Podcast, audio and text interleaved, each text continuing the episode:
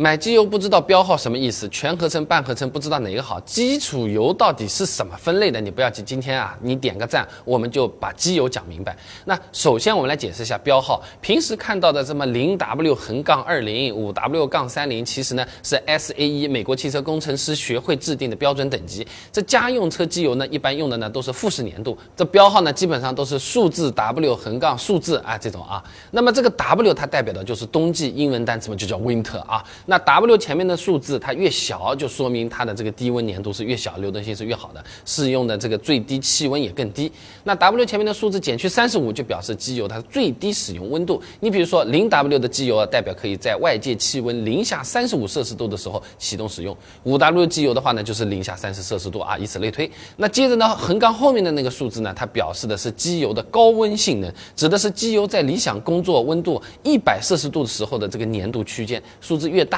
高。温工作时候的这个粘度它就越高，流动性就越低，油膜它就越稳定，可以避免发动机的磨损啊。那用四零和三零这个机油做个比较的话，意思就是，哎，这机油到了一百摄氏度工作的时候了，四零的机油粘度呢比三零的机油粘度更高，也更粘稠。当然了，机油不是粘度越高越好的啊，不同厂家的发动机技术它是不一样的嘛。那自己车子用什么粘度的机油，保养手册上呢有写着的，哎，搞丢了找不到，直接咨询我家客服，快速帮你查清楚啊。那接着嘛来说一下机油的这个基础油它是啥意思啊？其实美标 API 幺五零九基础油分类里面它是有详细的那个解释的啊，给大家做了个图，你对照着看，来不及看就截图啊。那他们把这个机油的基础油分为了五类，这五类油呢不同的地方主要是在于它们的饱和烃含量、硫含量。量和粘度指数不同啊，那至于为什么我们平时要说什么矿物油、合成油，哎，其实是根据基础油的提炼方式和质量来看才有这么个说法的啊。那一类呢，它是传统溶剂精炼出来的矿物基础油；二类呢是加氢裂解出来的矿物基础油，这两类现在用的已经比较少了，市面上想买还不太买得到了啊。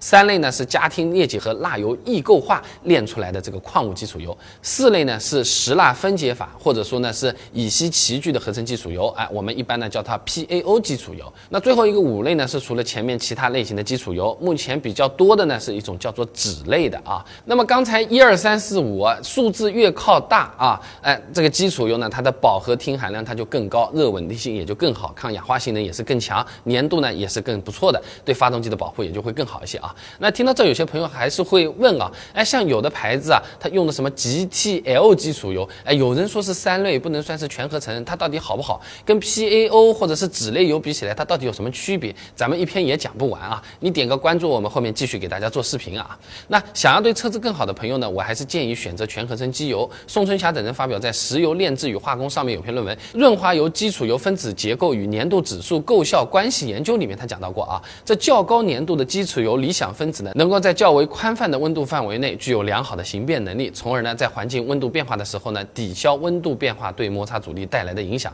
那这种机油分子子的大小更均匀，运动能力呢也更好。举个例子啊，全合成的基础油分子它有点像是弹珠，大小均匀，运动的时候它分子之间的空隙比较均匀，流动性也是比较好的。矿物油的那个基础分子油呢，就像是你河边的这个鹅卵石了，看看远看都差不多，仔细盯盯嘛，每颗形状都是不一样的，有大有小，流动性呢相对就会差一点。所以说用全合成机油呢，不仅对发动机保护更好，相对来说还更省油，可以延长保养周期。一般来说，全合成机油一年或者是一万公里换一次就可以了啊。另外，需要 S N 级全合成机油的朋友呢，也可以点击下方购物车试试我家备胎说车自营品牌的全合成机油，正品机油，渠道正规可靠。我自己总不会卖自己品牌的假货吧，对吧？国家石油石化产品质量监督检验中心也定期检测，其中一百摄氏度运动粘度、低温运动粘度、高温剪切等等，哎，都是合格的，也符合 A P I 幺五零九二零一九标准的要求。各位朋友可以放心购买。